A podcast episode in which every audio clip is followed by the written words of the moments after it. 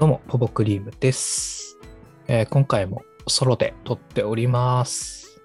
いや、ちょっとね、めちゃくちゃ今喋りにくいです。あの、えっとね、もう僕ずっともう半年ぐらい、そう、口内炎が治んなくて、いきなり何の話だっていう話ですけど、えっ、と、あの、口内炎の膨れてくタイプわかります？なんかこう、口内炎って、なんか穴ぼこみたいな傷ができるタイプと、そっから唾液がなんかこう傷の中でこう溜まっていってこう、ぷくーって膨らむタイプがあると思うんですけども、その膨らむタイプの方を僕は患っておりまして、もうね、もうほんと冗談抜きにいくらです。もういくらぐらい膨れてるんですよ。もう今僕唇の裏いくらついてるんですよ。で、もう3ヶ月、4ヶ月前ぐらいにちゃんともう歯医者に行って治療しようと、うん、思って、で、毎回レーザー当ててもろってやってるんですけども、一向にね、治んない。治ったと思ったら、またこう膨れてくるみたいなのを繰り返していて、いや、めちゃくちゃ困ってます。えーこれも一生治んないんじゃないのかなっていうレベルで、本当に治んないですね。はい。うん。ってなことを、ここで話したところで、何になるんだっていう感じですけど、はい。ちょっと今喋りにくいです。はい。だけども、まあちょっと話していきたいので、話していきますね。えっと、今週ですよ。えっと、そうそうそう、先週話したと思いますが、後半の方にね、えー水曜日に水瀬いのりさんのフォースアルバム出ましたね。また、またアニソンの話かよ、みたいな感じだと思うんですけど、すいません。えっと、この後ちゃんとね、タイトルにもある通り、夏アニメの話していきますので、はい。ちょっとだけいいですか？えっと、最高でしたね。はい。めちゃくちゃ良かったですよ。あの、特に、やっぱり、先週話してた、新しく参加された田淵智也さんだったりとか、タク井上さん、うん、の楽曲が本当に良くて、でも本当にその田淵さんが作ってる僕らだけの鼓動っていう曲ね、2曲目なんですけども、うん、この曲が本当に僕は大好きで、うん、もう最近それしか聞いてないまであるね。うん。本当に。うん。で、なんか1曲目がオーバーチャーになっていて、で、それエヴァさんが作詞作、作詞じゃねえや、あの詩はないから、作曲と編曲もしてるのかな。で、そう。で、2曲目につながるっていう感じ。そう。で、2曲目の編曲はエヴァさんがやってるんですよね。うん。あのつなぎもめちゃくちゃね、うん、痺れますし、いや、ぜひ聞いてみてほしいですね。あの、本当はめちゃくちゃ話したいことがあるんですけども、うん。あの、アニソン界で、うん。多分いずれやると思うので、その時に話そうかなと思っております。はい。まあ本当に今までの水瀬いのりさんの楽曲とか、もし聞いたことがある方、めちゃくちゃなんか新しい感じを、うん、感じられるのかなっていう曲になっております。すごくね、歌い方とかも今までとは違った感じになっていて、ものすごく新鮮でしたね。で、それが僕はめちゃくちゃ刺さったというか、いや、ちょっとまたこれね、今度話しますので、はい。もし気になった方がいたらね、ちょっと一回調べてもらって聞いてもらえるとありがたいなと思います。はい。ということでね、今回は、冒頭でもちょっと言いましたけど、夏アニメですね、の話をちょっとしたいなと思っています。はい。まあね、7月も4週目ももう終わろうかという感じなので、うん。だいたいアニメはまあ3話、今から4話みたいな感じですよね。はいはいはい。で、そうですね、僕、まあ言って、そんなに何タイトルも見てるわけではないです。多分これはいつも通りだと思うんですけど、うん、いつも通りっていうか、そうだね、えっと、大体いつもね、1話だけでも見ようって言って、まあ、それでもちょっと15、6ぐらいまでしか見れないんですけど、でも今回はもっと少なくて、今見ているのが7作品ですね。はい。1話しか見てないのもありますけど、7作品プラスの全クールから放送されていて、2クール目に入ったサマータイムレンダーですね。えー、昨日、そうですね、木曜日最新話がアップされてると思うんですが、それはまだ見ていないんですけど、はい、2クール目も追いかけて見ております。はい。ですね。まあ、先に何見てんのかっていうのを話していこうかな。うん。はい。まあ、さっき言ったサマータイムレンダーと、えー、リコリスリコイルですね。まあ、これ、めちゃくちゃ今話題になっていると思いますし、うん、ツイッターもね、フォロワーが多分昨日、一昨日ぐらいに10万超えたよね。超えましたよね、多分ね。いや、ちょっと今調べたら、もう11万いってますね。すごいな。まあ、全クールのスパイファミリーとまではいかないですが、うん。でも、パリピ孔明とかね、はもう普通に超えちゃってる感じですよね。パリピ孔明が4万8000って感じなので、すごいなあ。だってもう、普通に友達で、まあ、そんなにめちゃくちゃアニメ好きみたいな感じじゃない人もやっぱ見てるしね、リコリス・リコイルは。すごい。ちょっとまた後で話しますけど、うん。で、リコリス・リコイルと、あとはメイド・イン・アビス、烈日の黄金鏡ですね。第2期見てます。はい。これもめちゃくちゃね、面白いですね。ちょっと、一番多分、コンクールで放送を楽しみにしてます。はい。めちゃくちゃ面白いです。うん。続きが気になりますね、毎回。いやーはい。そうですね。で、このリコリス・リコイルも、えー、メイド・イヤ・ビスも今最新までは見てますね。はい。次が、ようこそ実力至上主義の教室へ、セカンドシーズンですね。はい。妖実。これね、待望の2期っていう感じで、うん、始まりましたけども、まあ、これちょっとまだ1話しか見てないですね。はい。まあ1話見た感じはなんかすっごい面白いなという感じではなかったかな。うーん。相変わらずちょっと頭使わないといけない感じがしましたけど、うんうんうん。どうなんだろうな、みんな見てるかな？面白いですか？庭さんはもう。はい。で、次、エンゲージキス。これもね、リコリス・リコイルと同じく A1 ピクチャーズさんのオリジナルアニメですけども、そうですね、昨日には3話も見て、今最新まで追いついてるって感じですね。はい。で、次、えー、ママ母の連れ子が元カノだったということで、はいはいはい。これね、実はね、3話まで見てます。最新話まで見てますよ。うんうんうん。え久しぶりになんかこう、ラノベのラブコメで なんかね、まあネタっぽい感じではあるけど、うん。普通に好きで見てます はい。で、えっ、ー、と、次がですね、歌われるもの、二人の白オロですね。これね。これめちゃくちゃ面白いです。はい。で、ちょっと先ほどね、えー、もう一本見まして、えー、これも結構話題になっているやつですね。夜更かしの歌ですね。はいはいはいはいはい。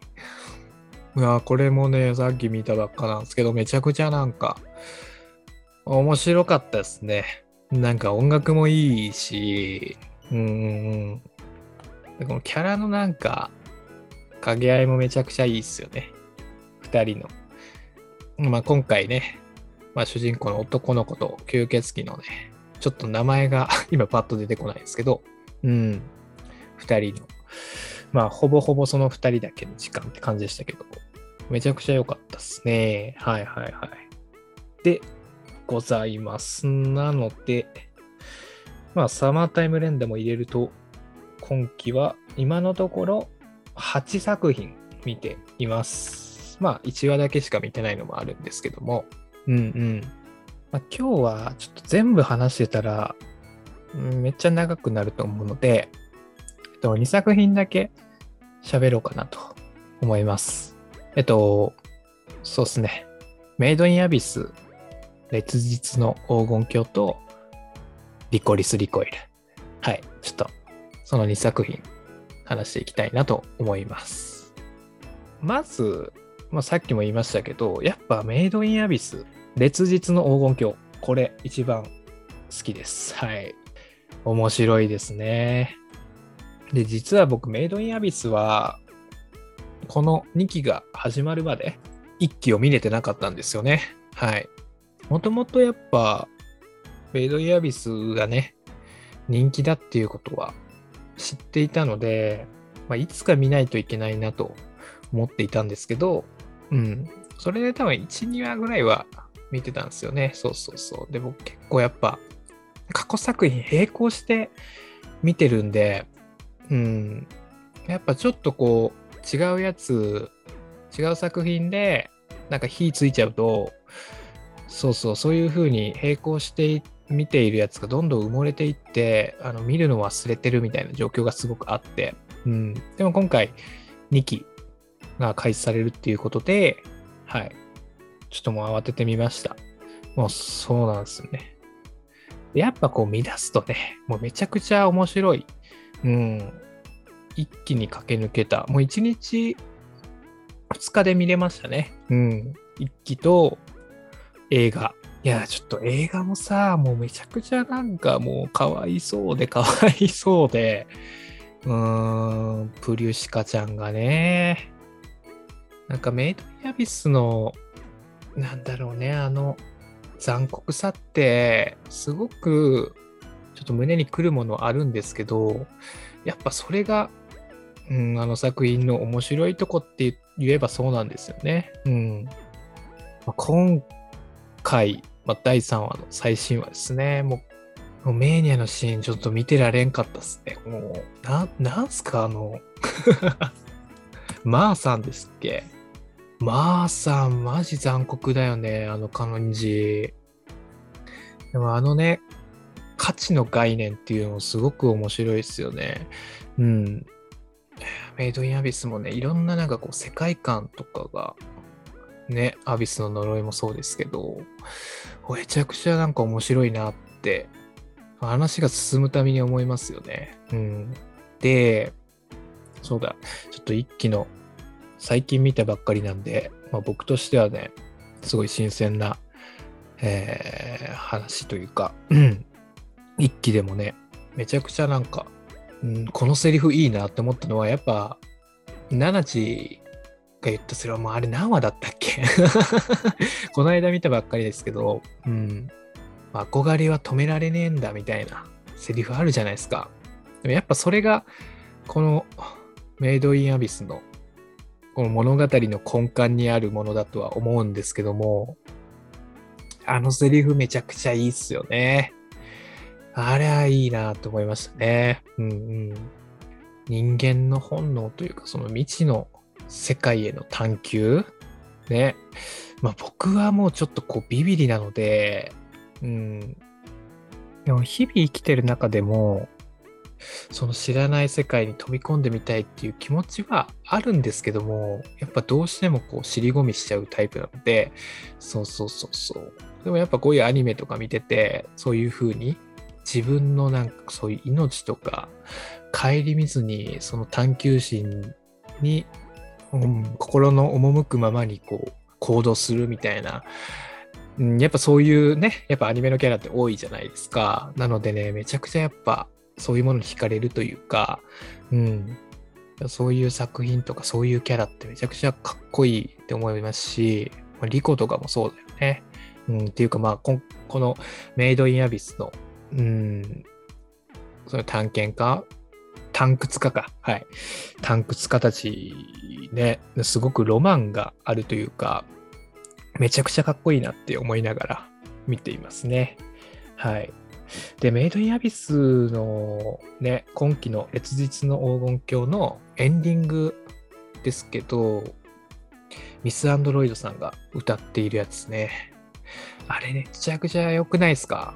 ねやっぱあの雰囲気ね、いいっすよね。その物語の締めで、ああいう世界観の音楽、こう不安を駆り立てるような感じなんだけども、めちゃくちゃなんか心にしみるというか、めちゃくちゃ好きですね。やっぱこう、まあ、ちょっとボーカルの方はね、交代しましたけど、やっぱリゼロとかのね、まあ、初期エンディングとかもめちゃくちゃ僕好きですし、あのダークな世界観の楽曲ね、めちゃくちゃかっこいいなって思うし、なんか、メイドインアビスはね、一期はすごくエンディングね、ほのぼのした感じの楽曲だったので、またそんな感じで来んのかなみたいなのは思っていたんですけど、まあ全然またガラッと変わってね、まあ、その一期のやつもすごい好きだったんですよ。あのなんかほのぼのした感じというか、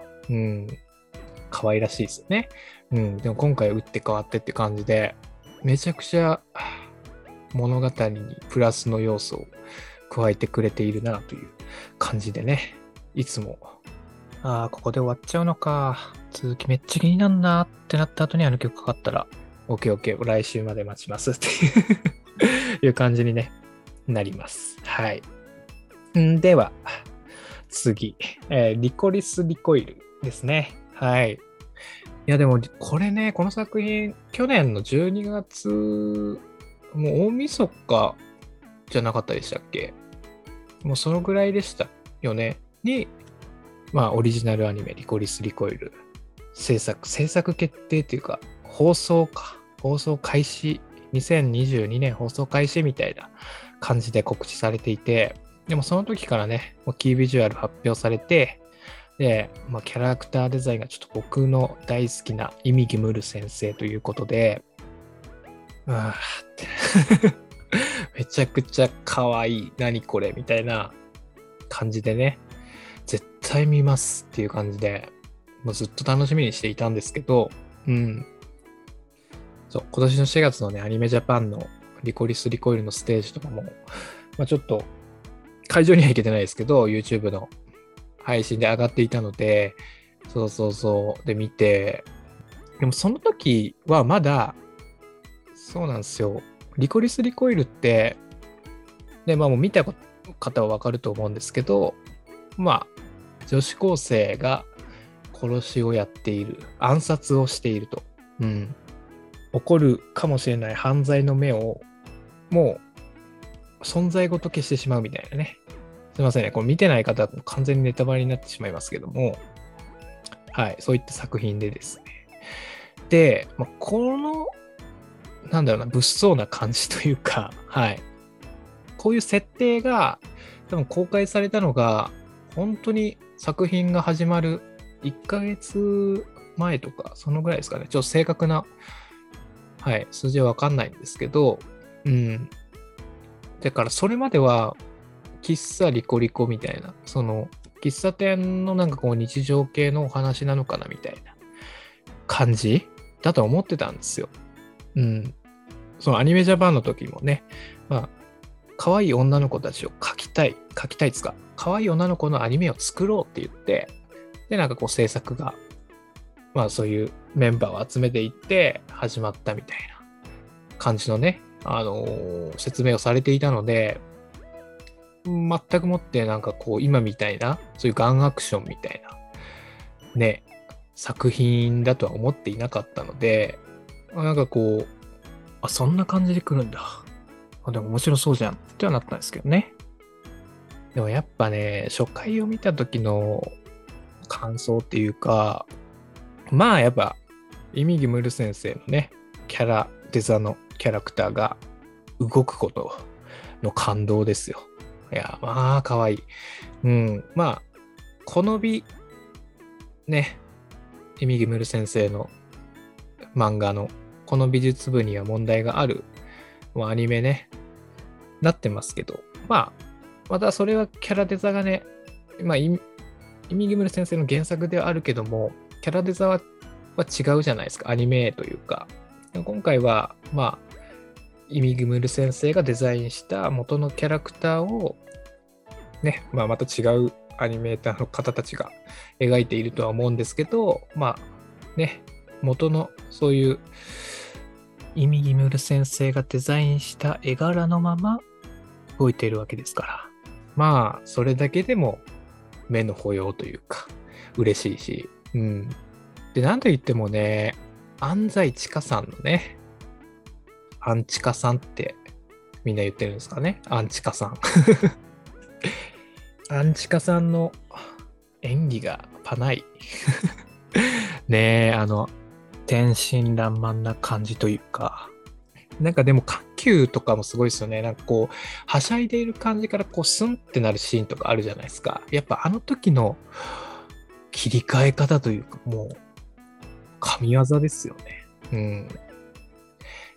あの、なんかこう、ぼそっと、なんかこう静かめなこう演技が僕結構ね、あの人の演技好きで、響きユーフォニアムのね、レーナの、あの、声もやられてると思うんですけど、うん、ちょっと話脱線しますけど、そのレーナの演技でめちゃくちゃ好きなシーンとかがあって、そうそうそうそうそう。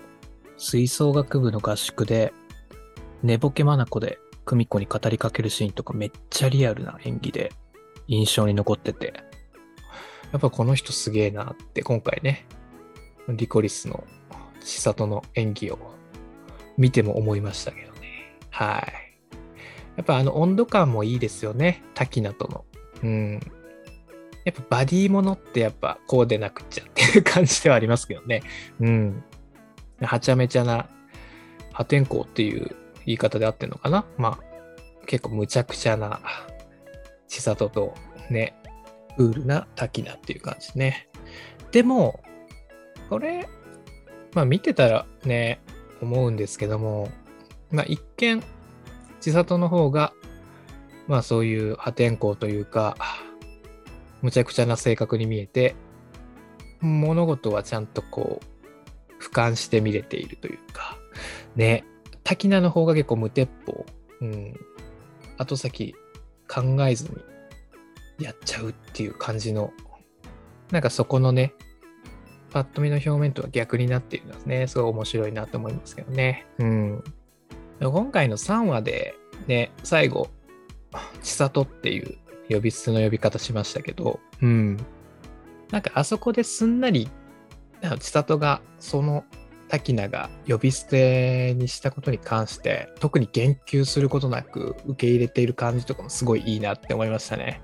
なんかよくあるじゃないですか。もともと名字で呼んでたりとか。あれだ、タイバニとかもそうじゃん。バニーちゃんがさ、最初なんか、おっさんって呼んでたのに、おじさんか、おじさんって呼んでたのに、小鉄さんって呼んだみたいなシーンあるじゃないですか。なんか、あのくだりと同じだと思うんですけど、なんか最初、こう、ね、パッと千里って言った時に、まあ聞き流すっていうか、気づいてなくて、後から、え、今千里って、千里って言った？みたいな、ね。そうそうそう。そのくだりよくあると思うんですけど、なんか、それってなんか僕、でも今回それ来るじゃねえかみたいな思ったんですよね。そうそうそう。最初聞き流して、なんか気づいてない風だったけど、後からなんか、え、今千里って言った？みたいな感じの、うん、展開になるのかな？みたいな思ったんですけど、それがなかったのはすごい良かったですね。なんかちょっと寒く感じる、うん、これ来たらちょっと寒いなみたいなのは ちょっと思ったので、そうそうそう。あそこをなんかこう、ね、さらっと受け止めてというか、うん、特に言及することなく、うん、自然に千里呼びになっている感じとかもめちゃくちゃ良かったなと思いました。はい。でもなんか、どうですか？あの、ふきちゃんですか？ふきちゃんね、あの、気性がちょっと荒い男勝りな感じのね、女の子ですけども、うん。どうですか？皆さん。どうですかってなんだっていう話ですけど、僕はあんまり好きじゃないです ああ、ふきと、あと、後輩のさくらでしたっけ？はい。あんまり好きじゃないな。なんだろうね。リコリス・リコイルってめちゃくちゃもう主要キャラが強すぎる感じがするかもね。うん。喫茶リコリスの、喫茶リコリコか。リコリコのメンバーたちの、やっぱこうキャラの立ち方というか、もう大好きですからね、あの5人。うん。そうっすね。このサブキャラの、サブキャラがどんだけ魅力的になってくるかで、この先、ちょっと僕の中では、僕の中のこう評価が変わってくるから、お前の評価なんて、な、知らねえよみたいな 感じだと思うんですけど、うん。いや、まあね、めっちゃ面白いと思ってます。うん。2話とかね、まあ、もう僕、もうくるみがめちゃくちゃ好きなんですよね。うん。でもどうでした？なんか僕2話見てて、まさかあのハッカーがくるみだとは思ってなかったんですよ。もうウォールナットってもうそのままじゃんって感じだったけど、めちゃくちゃ多分ぼーっとして見てたんだろうね。あ、かわいいな、みたいな。なんかよく考えたら分かったんね。みんな多分気づいてたのかな。ねなんか僕ちょっと遅れてみたんで、放送の。うん。放送あって、まあ、次の日の夕方ぐらいに見たんで、まあ、くるみが出てくるみたいな、ちらっとツイッターで見たんですよね。で、めちゃくちゃずっとこの、なんだろう、国外脱走ですかね。うん。がずっと続いていたので、ああ、なんかずっとこれ続いてるなーって思ってたけど、そうそうそう。実はくるみだったってね。あれなんか個人的には全然気づかなかったので、すごい面白いなって思ったんですけど、よく考えたら気づいた。うん。みんな気づいてたのかなっていう感じでしたけど、はい。うん。まあ、そんな感じです。はい。リコリコは、そんな感じですね。いや、あとね、思ったんですよ。あこれもう言い出したらもうめちゃくちゃ長くなるな。えっとね、リコリスリコリさっき言いましたけど、結構その、ね、普段アニメあんま見ないみたいな人も見てる、ま、周りとかでね、見てるっていう感じなんで、そうそうそうそう。で、ちょっと話したんですよね。えっと、そいつがなんか SNS に上げてて、面白いっつって。で、お、いいよね、みたいな感じでリプしたときに、なんか、友達は滝名がすごくお気に入りのキャラみたいで、うん。あ、滝名可愛いよねっていう話をしたときに、なんかすごいキャラデザに既視感があるみたいな言ってたんですよね。そうそうそう。僕は、おお、何何みたいな感じだったんだけど、うん。どうやらね、なこれ多分結構みんなちらほら言ってんのかな。その軽音の秋山美桜ちゃんね、ちょっと似てるみたいな言ってたんですよ。うん。で、僕は、あーって感じだったんですよね。そう、まあ確かに同じ黒髪で、まあロングヘアっていうところで、まあ割とそういうパーツとかは似てる感じはするんですけど、うん。なんか僕はね、やっぱね、そのイミグムル先生の絵っていうのが、もう本当に多分病的に好きなので、もう全く別物に見えるんですよね。うん。しかも、軽音の、ね、キャラデザの堀口由紀子さんですよね。あの方の、こう、キャラデザとかも、めちゃくちゃもうなんか特徴的な気がするんですよね。軽音とか、まあ、ラキスターはちょっと違うけど、なんかその、軽音ともうタマコとか、ね、もうほぼ一緒じゃないですか。うん。その2つとかめちゃくちゃなんか特徴的で印象に残ってるんで、そう、なんか全く一緒には見えないなって思いました。なんか、ね、なんかその後にもなんか違う、そうそう SNS になんかこういう既視感があるぞみたいな。この感じみたいな。既視感があるって言い方だったかわかんないけど、うん。でもそれはまあ、それも同じくみおちゃんのことを言ってるんでしょうけど、うん、なんかそんなに似てるかって個人的には思いましたね。うん、皆さんどうでしょうか？はい。で、まあ、ここでね、なんかそれはちげえよ、みたいなことを、まあね、言ってしまうと、強く言ってしまうと、もう本当にね、もう、うん、やばいオタクになってしまうので、はい。まあ、そこはね、ちゃんと理解がある感じで、うん。まあ、確かにね、パーツはね、一緒だし、そうそうそう。黒髪でロングでね、なんかこう、似てるっていうのもわかるわっていう風な感じでね、ちょっと返しましたけど、はい。この中で、あうーんっていう感じには思っていましたね。はい。っていう、ちょっとこう、この話、なんかする必要あったのかなっていう話でしたけど、はい。てな感じで、えっ、ー、と、結構長くなりましたね。はい。今回はこの辺で終わりたいと思います。はい。えっ、ー、と、ぜひですね、あの、いや、このアニメ面白いですよ、みたいなのを、ちょっと、まあ、メールで送っていただければ、もう絶対見ます。はい。絶対見るので、なんかよかったら教えてください。はい。やっぱね、時間もそんなめちゃくちゃあるわけじゃないので、そうそうそう。で、僕、やっぱこう、過去作品をね、見たりしてるから、うん。やっぱここ何年かでアニメ見出したんで、そう、昔の名作みたいなの見れてないんですよね。はい。なので、うん。このアニメも面白いですよ、ポポさんみたいな感じで 言ってくれたらすごく喜びますし、絶対見るので、よかったら、えー、概要欄にあの Google ホームの投稿フォーム、そのリンクをポチッと押してもらったら、すぐ、えー、ラジオネームと、まあ、メールの内容と打って投稿できるホームが、ホームのページに飛びますので、はい。ぜひぜひそこから送ってもらうか、あとはメールアドレスも一応あります。